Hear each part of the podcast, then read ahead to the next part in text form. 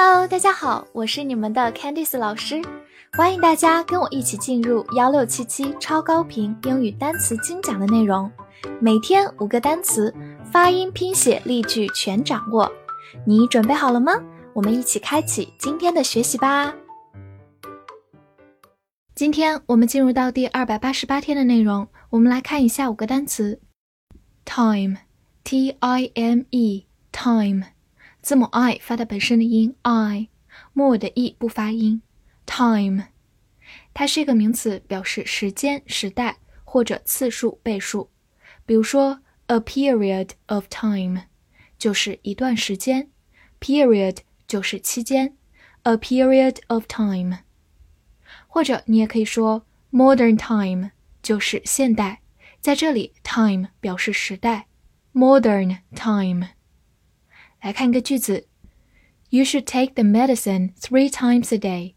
你应该一天吃三次药。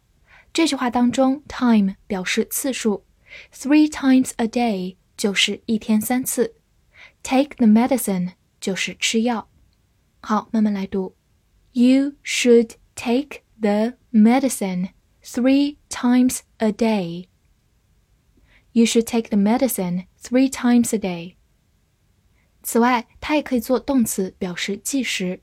造个句子：The winner was timed at ten point one seconds。获胜者用时十点一秒。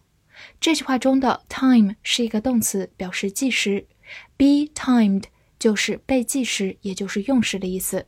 Second 在这里表示秒。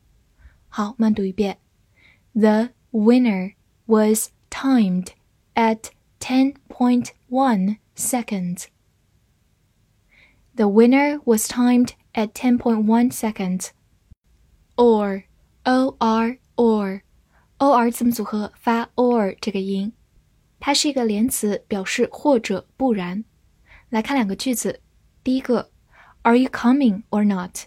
你来还是不来？这句话中 or 表示或者，前后连接两个选择。好，慢慢来读 ，Are you coming or not？Are you coming or not？好，第二个句子，You must work hard or you fail the exam。你必须努力学习，否则就要挂科。这句话当中的 or 表示不然的话，否则怎么样？后面往往跟的是一个反面的结果。Fail the exam 就是考试失利，也就是挂科。好，慢慢来读。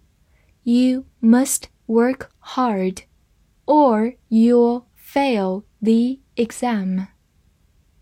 You must work hard or you fail the exam. 当它表示否则这个含义的时候，有点相当于我们之前学过的 otherwise，表示否则不然。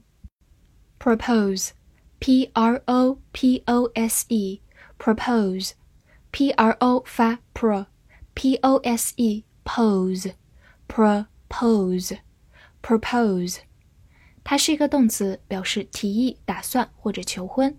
比如说，propose a plan 就是提议一个计划，propose a plan。或者你可以说 propose to do，就是打算做某事，propose to do。好，来看一个句子：He proposed to his girlfriend last night。 他昨晚跟他女朋友求婚了。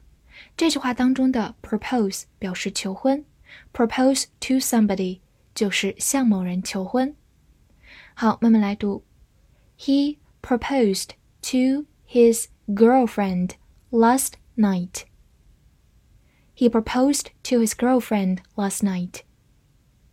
最后拓展一下，去掉末尾的 e，加上 a l 就变成它的名词形式，proposal 就是名词，提议、打算、求婚。proposal rope r o p e rope 字母 o 发它本身的音 o，末尾的 e 不发音。rope 它是一个名词，表示绳、绳索，或者动词捆、系绳。比如说 tie a rope 就是绑绳子、系绳子，tie 就是绑、系，tie a rope。来看一个句子 ，He roped a dog to a post。他把狗拴在了柱子上。 这句话当中的 rope 是一个动词，表示捆或者系绳子。post 在这里表示柱子或者桩子。好，慢慢来读。He roped a dog to a post. He roped a dog to a post. Variety, V A R I E T Y, variety, V A 发 v，R I E 发 ria。T Y T variety variety，它是一个名词，表示多样或者种类。比如说，我们平时喜欢看的综艺就叫做 variety show，就是各种各样的表演展示。variety show，来看一个句子：You can do it in a variety of ways。 你可以用多种方式来做。这句话中用到一个短语。A variety of 就是各种各样的、多种多样的，有点类似于 different kind of。好，慢读一遍。You can do it in a variety of ways. You can do it in a variety of ways. 复习一下今天学过的单词 ：time，time。名词时间、时代或者次数、倍数，也可以做动词表示计时。or，or，连词或者不然。propose，propose，动词提议、打算、求婚。rope，rope，名词绳、绳索，动词捆、系绳。 variety。Variety，名词，多样、种类。翻译句子练习：他提议去使用多种多样的绳子，否则它将会是浪费时间。这句话你能正确的翻译出来吗？希望能在评论区看见你的答案。喜欢我的课程，不要忘记点赞并关注我哦。See you next time.